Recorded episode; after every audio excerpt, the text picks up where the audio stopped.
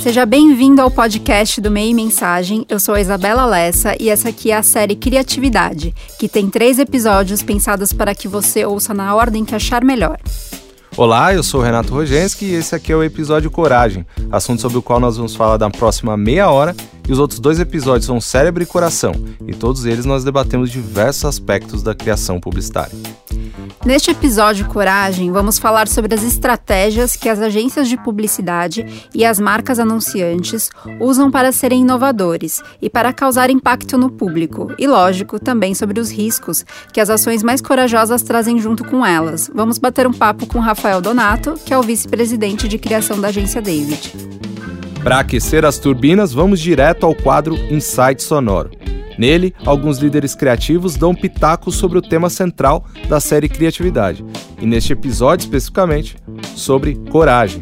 A primeira convidada é Renata Leão, que é diretora criativa da JWT. Ela que começou curiosamente a carreira de publicitária no mesmo momento em que se formou em psicologia. E para a gente, ela respondeu a seguinte pergunta: O quão corajosa pode ser uma campanha criada para marcas mainstream?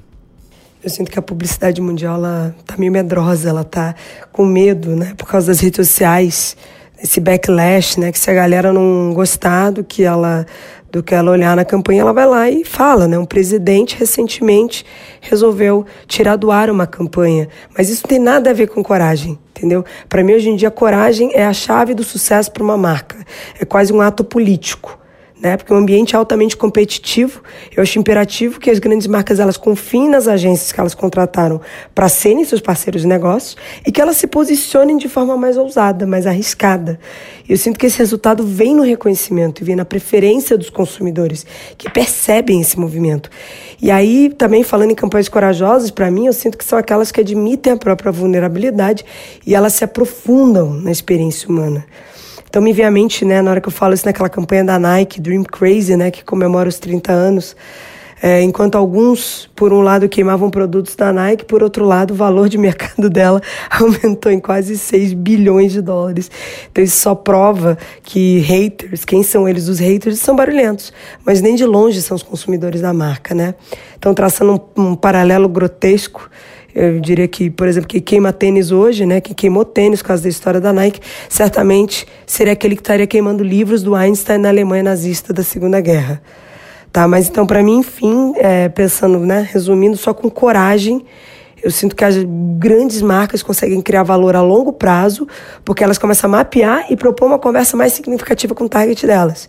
E se a gente parar para pensar, campanhas que hoje fomentam empoderamento, que são inclusivas e que abraçam a diversidade, um dia já foram consideradas arriscadas. E hoje, de corajosas, acabam não tendo nada demais. Na real, o empoderamento, inclusividade e diversidade, elas são o mínimo que uma campanha mainstream tem que contemplar para ter qualquer valor social. Ainda no Insight Sonoro, trocamos uma ideia também com Eduardo Camargo, que é co-CEO da Mutato. Ele também cofundou a agência, que já nasceu testando modelos, portanto teve que ter coragem é, para desbravar caminhos e tentar criar trabalhos muitas vezes sem referências, mas alinhados com os novos tempos. Em seu insight, o Dudu, como é mais conhecido no mercado, falou sobre o peso da coragem na propaganda. Nas plataformas sociais digitais hoje, qualquer anúncio de uma marca é acompanhado por uma caixa de comentários, né? Qualquer anúncio que eu vejo, eu consigo comentar se eu gostei ou não, se eu tenho alguma coisa a dizer, eu vou dizer e não tem ninguém para me frear, não tem ninguém para me censurar. É, eu acho que isso muda completamente o jogo. Esse feedback em tempo real é o que obriga os anunciantes a terem que se estruturar para fazer comunicação em tempo real em, ter velocidade de resposta e principalmente em identificar comportamentos nas redes sociais e conseguir reagir ou agir em cima desses comportamentos, entregando o que as pessoas querem ou que elas não sabem que querem, mas que a marca acha que, que elas podem querer.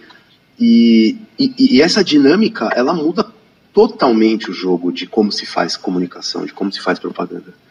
É, e começa mudando justamente na questão da, da coragem, no sentido de que sem ousadia, sem ousadia, a marca fica na paisagem. Porque, de novo, o anúncio dela ele é acompanhado de uma caixa de comentários. Se ela não tiver uma opinião muito, muito firme sobre as coisas, ela vai ficar na paisagem, ela vai ser irrelevante. Porque dois posts para baixo, três posts para cima, tem opiniões muito quentes sobre o que está acontecendo. Se a marca aparece com uma mensagem que é branda, uh, ou, e, aí não estou dizendo de tomar partido político, nada disso. É, do ponto de vista de qual é o propósito dessa marca, qual é a razão dela existir e por que, que eu tenho que prestar atenção nela. É, se não tiver coragem, as elas morrem, as marcas morrem. E coragem de assumir risco, de errar, de estar disposto a errar. Porque a partir do princípio que você vai acertar sempre, você não vai ter coragem. Você vai ter, uh, na verdade, você vai ser conservador. Para você acertar sempre, você vai acertar, não necessariamente uh, de maneira ambiciosa.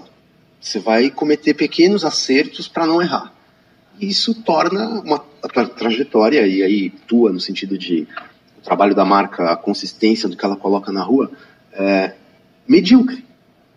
Me parece que sem algum nível de risco, não existe recompensa hoje em dia na comunicação de marcas. E o tema coragem também tem a ver com fazer diferente. E para fazer diferente, criar algo assertivo e muitas vezes fora do clichê e dos estereótipos, o caminho é a diversidade quem manda pra gente um insight sobre o assunto é Milena Zindeluk, diretora de criação da NBS no Rio. Não apenas por ser mulher em um ambiente ainda predominantemente masculino, como pelas causas e projetos de inclusão e diversidade que a sua agência abraça, a criativa falou sobre a necessidade de uma equipe diversa dentro das agências. Cara, eu acho que quando a gente fala de criatividade, de chegar em novas ideias, o princípio mais básico para mim é a associação de ideia, né? É o que a gente, é o que a nossa cabeça consegue criar de novo a partir de um monte de coisa que está lá dentro que às vezes a gente nem sabe. Né? Seja o que a gente já aprendeu, seja as referências que a gente já tem, seja o que a gente está buscando aprender especificamente para aquele assunto, né? É, e para mim é por isso que a dupla de criação, por exemplo, funciona tão bem, porque você potencializa essas possibilidades de novas ideias das associações né, diferentes, com as diferentes referências que cada um traz, que cada um põe na mesa, né? É, e aí eu acho que é por isso que a experiência com grupos multidisciplinares em agências e também em empresas estão dando tão certo, né? E aí eu estou dando exemplo da criação, mas eu não preciso nem dizer aquele papo antigo de que a criatividade e a inovação dentro de uma agência não está só na criação, né? Acho que isso está mais claro do que nunca. E aí pensando assim, falar de diversidade parece óbvio, né? Porque quando a gente cria, se a gente depende das referências que a gente tem é, e que a gente põe na mesa, e não só do que a gente estuda, mas da vivência, da realidade de cada um, realmente falar de diversidade é, é parece óbvio, né? As possibilidades de criar algo novo e mais adequado para o público que a gente quer atingir, né? Que na maioria das vezes é muito mais diverso do que a realidade que a gente tem na agência, é, fica muito maior. Eu acho que ela, ela tem possibilidade de ser muito maior. Acho que a gente nunca vai poder deixar de ter a responsabilidade de fazer pesquisa, de consultar entender mais cada realidade ou cada público com agentes específicos desse público, né, dependendo da campanha. Mas quando a gente já consegue ter uma diversidade aqui dentro, a chance da gente acertar lá fora acho que é muito maior. Né? A chance da gente contaminar a agência com, com visões diferentes é muito maior. E eu acho que isso naturalmente reflete nas campanhas que a gente põe na rua e nos nossos, nos nossos resultados, né? Essa coragem tão necessária na propaganda de hoje e que é tema deste episódio também foi destaque em algumas campanhas que foram apresentadas e premiadas durante o Wave Festival. Para quem não tá ligado, o Wave Festival é um festival latino-americano de criatividade que aconteceu em maio no Rio de Janeiro e é promovido pelo Meio Mensagem. O evento reuniu 65 profissionais de agências, anunciantes e veículos para escolher o melhor da publicidade da América Latina e do mercado hispânico dos Estados Unidos. E quem comenta um dos cases que rolaram por lá com essa pegada de criatividade é Eduardo Lima, sócio e diretor executivo de criação da Wyden Kennedy Brasil. Ele fala sobre a campanha de consumo responsável de Skull Beats, que manda o seguinte recado: quem bebe menos se diverte mais. É, hoje em dia existe uma, uma patrulha maior, acho que de todos os lados, e, e parece que você, você cometeu um deslize é, você é metralhado, né? existe uma, uma perseguição. Eu, eu acho que assim, a gente sim tem que tomar, a gente tem que ter responsabilidade do que a gente coloca, independente se é no Instagram, se é no Facebook, se é na televisão. A gente tem que ter responsabilidade sobre isso. Agora, isso não pode ser um impeditivo para a gente ser ousado, né? para a gente ter coragem, para a gente pensar em coisas é, diferentes. É, a gente fez uma, uma campanha, só para dar um exemplo nosso também, para ficar mais rica a nossa conversa, a gente fez uma campanha que ganhou o prêmio aqui também, que é o Drink Right, Fuck Right, que é uma campanha pra, que, que mexe com bebida alcoólica e sexo. Isso é um, um tabu, isso assim é uma coisa impensável de ser feita. Só que assim, a gente fez, a gente teve coragem de apresentar para o cliente, o cliente teve coragem de aprovar, mas assim, a, a, gente se policia. O que, que a gente faz? A gente conversa com o jurídico, né, fica falando com os advogados, fala, pô, como é que a gente pode policiar? A gente mapeou grupos é, sociais né, é, de diferentes é, escalas no Brasil, para saber como, como que as pessoas iam receber essa, essa mensagem. Então foi tudo muito bem mapeado. Então eu acho que num ambiente desse, você tem que se. É, é, que existe essa polícia muito grande, você tem que estar tá calçado. Eu acho que se você tiver calçado, tudo bem. E, e, pode ser que não agrade uma pessoa. E tudo bem também não agradar uma pessoa. Eu acho impossível se agradar todo mundo. Mas você tem que minimizar o estrago, né? E vamos agora ao bate-papo desse episódio Coragem. A gente está aqui recebendo nos estúdios da Jamute, em São Paulo, o Rafael Donato, que é vice-presidente de criação da agência David e que tem como clientes marcas como Burger King, Chocolates Nestlé e Garoto, Coca-Cola, Danone, Faber-Castell, Magazine Luiza. Muito obrigado pela presença, Rafa. Muito obrigado pelo convite, muito feliz de estar aqui hoje. Rafael iniciou a carreira publicitária em Londres em 2004, trabalhou lá por quatro anos, até ser chamado em 2008 para a Ogilvy, aqui no Brasil. Depois de quase uma década, assumiu como vice-presidente de criação da David, onde está agora. Falei besteira? É isso mesmo, Rafa? É isso mesmo. Uhum. Fiz um caminho inverso. Comecei no exterior e minha carreira publicitária e depois vim ao Brasil é, trabalhar aqui e agora já estou há um tempo no mercado. E já que a gente está no episódio coragem, a primeira pergunta logo de cara é: qual que é a importância da coragem na propaganda? A coragem, é, pelo menos no nosso dia a dia na David, é um, é um objetivo diário, é uma postura, é um hábito que a gente pratica todos os dias, porque a gente vê que a coragem é, aplicada na comunicação dá muitos resultados. Você acha que está faltando coragem na propaganda brasileira? Por quê? Não falta coragem é, nas agências, nos criativos. Onde eu vejo mesmo a falta de coragem, é, talvez quando, quando chega no cliente. Então, existe ali uma. que é um instinto de sobrevivência básico. É, a gente são muito poucos os clientes hoje que são donos da empresa, que são, né, aquela coisa meio Mad Men de você ir lá apresentar a campanha para o dono da empresa e ele assinar embaixo e vambora. Então, principalmente em empresas que têm muitos níveis, existe ali um instinto de sobrevivência de vou é, não vou querer fazer muito muito barulho, vou garantir que é, todas as caixinhas estão sendo ticadas, é, vou é, não vou pôr o meu emprego em perigo aqui, é, não vou arriscar o que foi construído até agora. Então tem já muitas empresas têm a mentalidade de vamos fazer o que é certo, vamos fazer o que é esperado. É, e ironicamente isso leva a uma comunicação é, mediana, né? Uma comunicação boa. E quando eu digo boa, é, não é um elogio, porque o, o, a boa é o inimigo da comunicação excelente, da comunicação foda, se eu puder falar isso aqui. Pode. É, então, mas eu não estou aqui para culpar cliente. Eu acho que é o papel de uma agência e dos criativos, enfim, de toda a equipe da agência, é, ter um cultivar um relacionamento com o cliente que leve ele a tomar decisões corajosas é fácil sentar aqui e falar, não, o cliente não teve coragem, não quis aprovar. Não é nada disso. É, mas acredito que toda agência é, boa do mercado se encontra é, criativos, equipes com coragem, é, com ideias ousadas, e essas ideias muitas vezes morrem pela, por uma cultura corporativa, é, por um medo de se arriscar. E ironicamente, quando você não arrisca, você passa desapercebido. E isso para a marca é a morte, né? Passar, você vira parte da, da, da galera, da multidão ali, e, não, e, e você não é percebido. E quando agências e marcas decidem adotar uma postura corajosa, quais que são os riscos que elas têm que assumir? Quais são os desafios que elas têm que estar dispostas a enfrentar? Ah, são, são muitos desafios. Primeiro, o desafio interno. A gente costuma falar que as ideias corajosas elas já começam com um não, né? Então é o não do diretor de criação, é o não do, do atendimento, depois você vai levar para o cliente, você já está assumindo não e ele vai ter que vender lá dentro. Então, para começar essa aprovação interna já, já é bem difícil. É uma vez que a gente decide tomar, tomar essa decisão corajosa, de ir para a rua com uma campanha corajosa, a gente está lidando hoje em dia com é, uma comunicação de mão dupla. É, as críticas vêm mais rápido que os elogios, com certeza. A gente tem que sempre. É, hoje, né, a gente tem que tomar cuidado, assim, é, da maneira que a gente fala, se realmente o que a gente está fazendo é, não é gratuito, se a gente não tem aquele famoso telhado de vidro.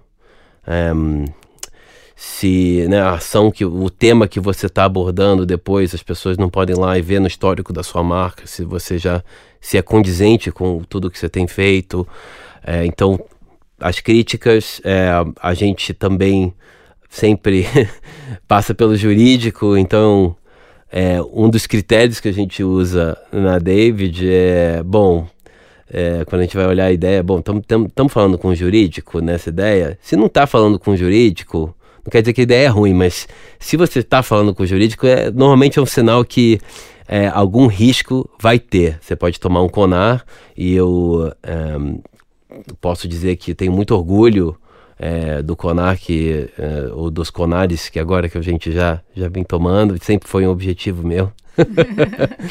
então, risco sempre tem. Se não dá aquele frizinho na barriga de será que vai dar certo, a gente é, às vezes até evita, né? Se todo mundo tá achando super legal, não vai dar problema nenhum, eu já te confio. Eu já te confio de ideias que não dão frio da barriga. Ou seja, ser unânime também não é bom.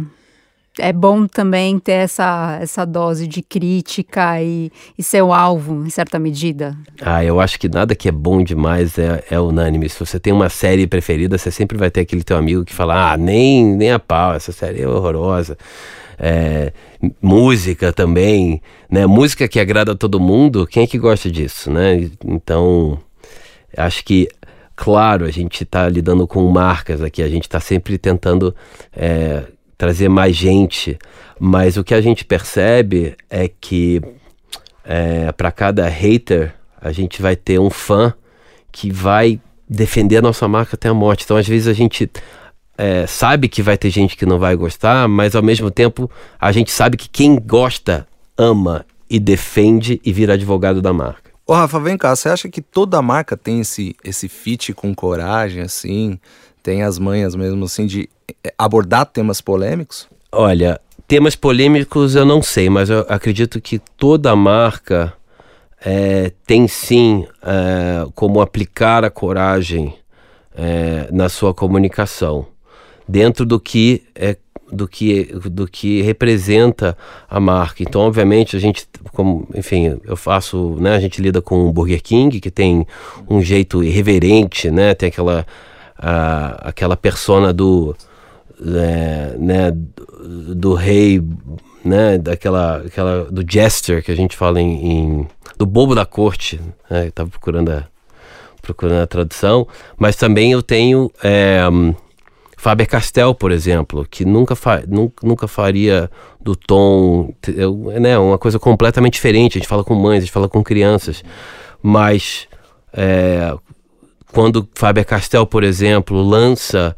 um lápis que tem que, que ressignifica o que é cor de pele e que aborda um tema como é, preconceito e o racismo que a gente cresceu, né, com aquela coisa, o que, que era cor de pele quando a gente era, quando a gente era pequeno, era, era, era rosa, e agora a gente tem toda uma linha que tem todo o espectro de, de, de tons de pele, então é muito corajoso isso da parte da marca, falar, não, peraí, é, inclusive a gente né, pode até ter contribuído para esse problema, mas a gente vai, vai adressar ele agora, eu acho que, mesmo em, em, em, campanhas mais tradicionais, quando uma marca fala, não, peraí, é, se eu vou fazer um, botar um comercial na TV, quem será o meu protagonista? Será que precisa ser aquele mesmo protagonista de sempre? Será que no casting aqui a gente não pode é, né, fazer algo diferente?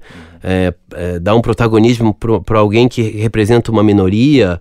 É, para fazer as pessoas se sentirem representadas. Então eu acho que a, a, coragem ela vem de várias formas. Ela, ela vem do briefing, da ambição da marca de querer romper com o padrão de uma categoria. Ela vem na hora de você escolher é, não fazer um filme e desenvolver, por exemplo, um aplicativo, em vez de fazer um, o que seria esperado.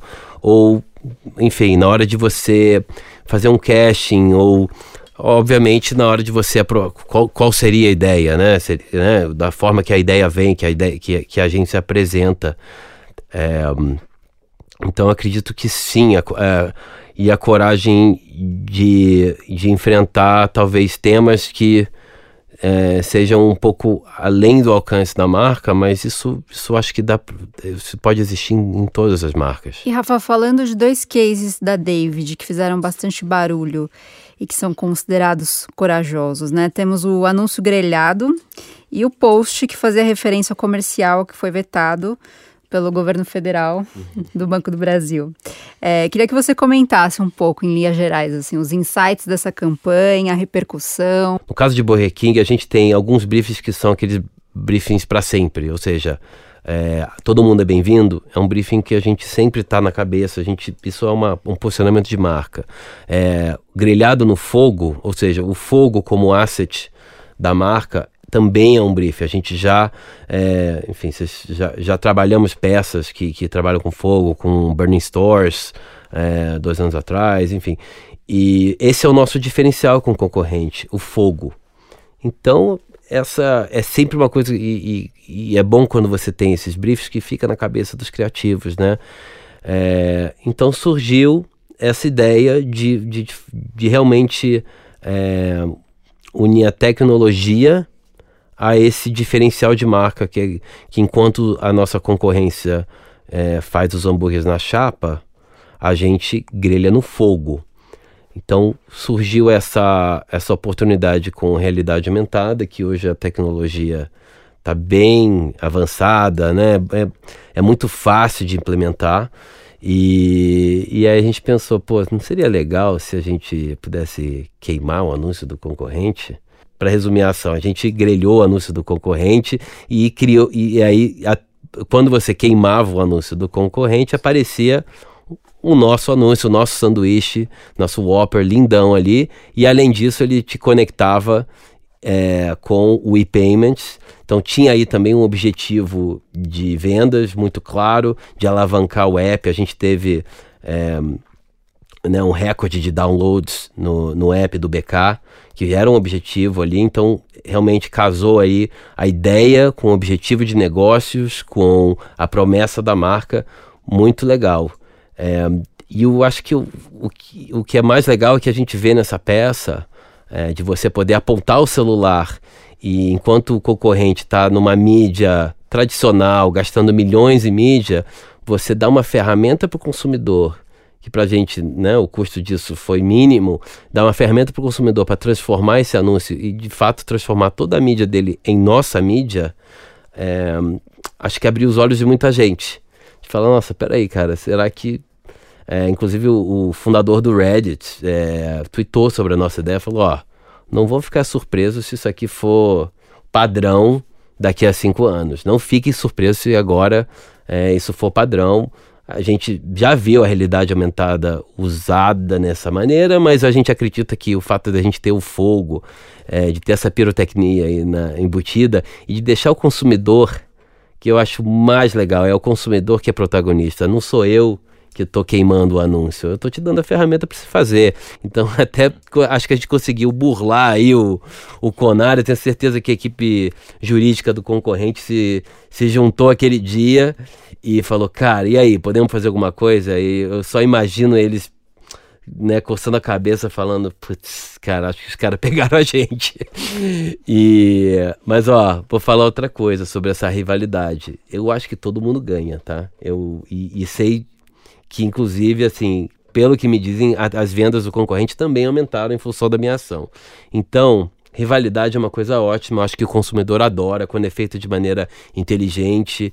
É, rivalidade é uma narrativa muito engajadora. Então, é, a gente gosta muito de partir para cima, não porque a gente é, quer ser né, mal, mal e, e, e, tem raiva do concorrente, pelo contrário, eu acho que é, a gente pode se ajudar, é, fazer uma brincadeira. Eu tenho a sorte de ter uma marca que nem Burger King que, tá, que tem essa personalidade zoeira que o consumidor se identifica tanto. E sobre o post? Depois da polêmica desse comercial do Banco do Brasil, onde, onde é, né, que foi, foi censurado, a gente abriu um casting e o casting era bem específico, né? É, procure esses atores para o nosso próximo comercial. É, pode ser é, branco, negro, é, homem, mulher, gay, hétero, o que for, porque realmente é isso que a marca prega. A gente quer, a gente quer todo mundo aqui é bem-vindo. E outro outro pré-requisito é que tenha participado de um comercial de banco que tenha tivesse sido é, censurado. É, não foi nossa intenção ir contra o governo, porém isso acabou sendo um resultado disso. Se eu, se, se eu te falar agora que eu esperava o barulho que fez. Realmente não esperava, mas é um reflexo do, de como a gente está hoje, os consumidores, as pessoas muito engajadas né, nesses, nesses temas. A, a nossa sociedade um, até um pouco dividida, infelizmente, mas eu acho que a gente jogou uma. Foi uma pequena bomba no lugar e na hora certa, que realmente teve uma repercussão enorme.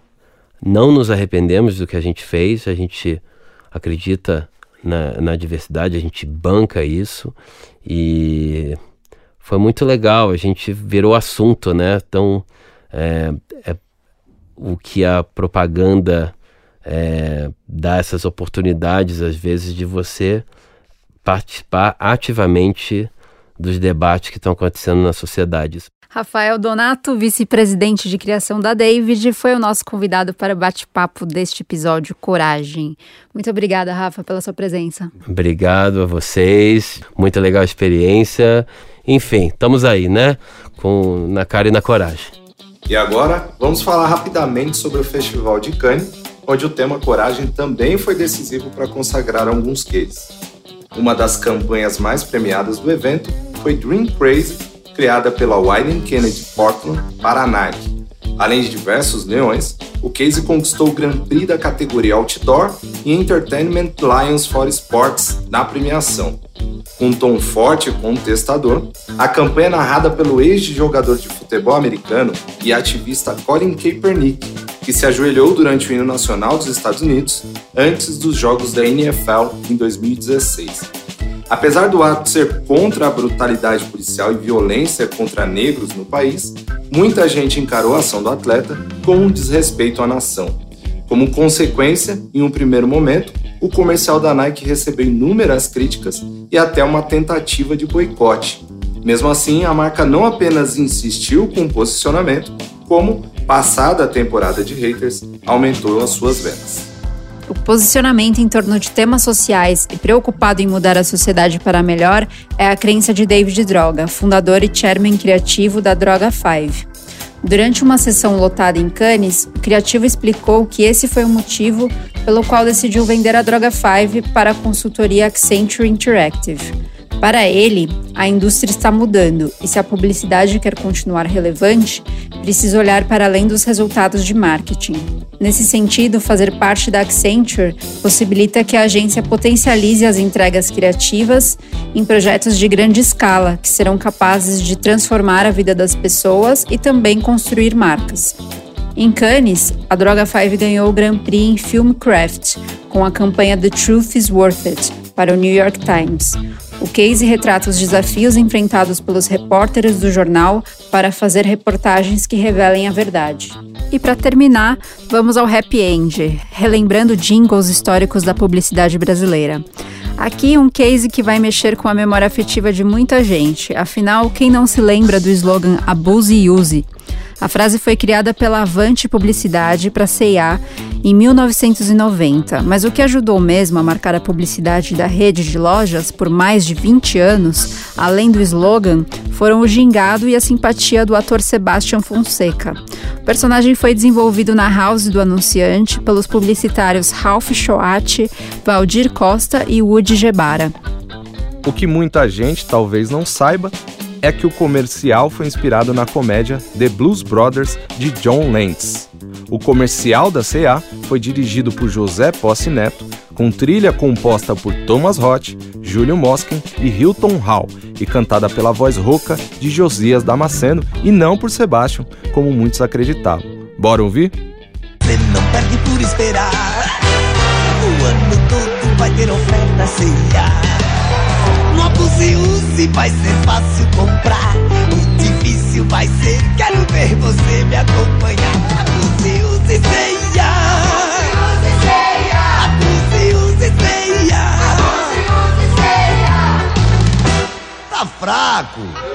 Tudo de novo.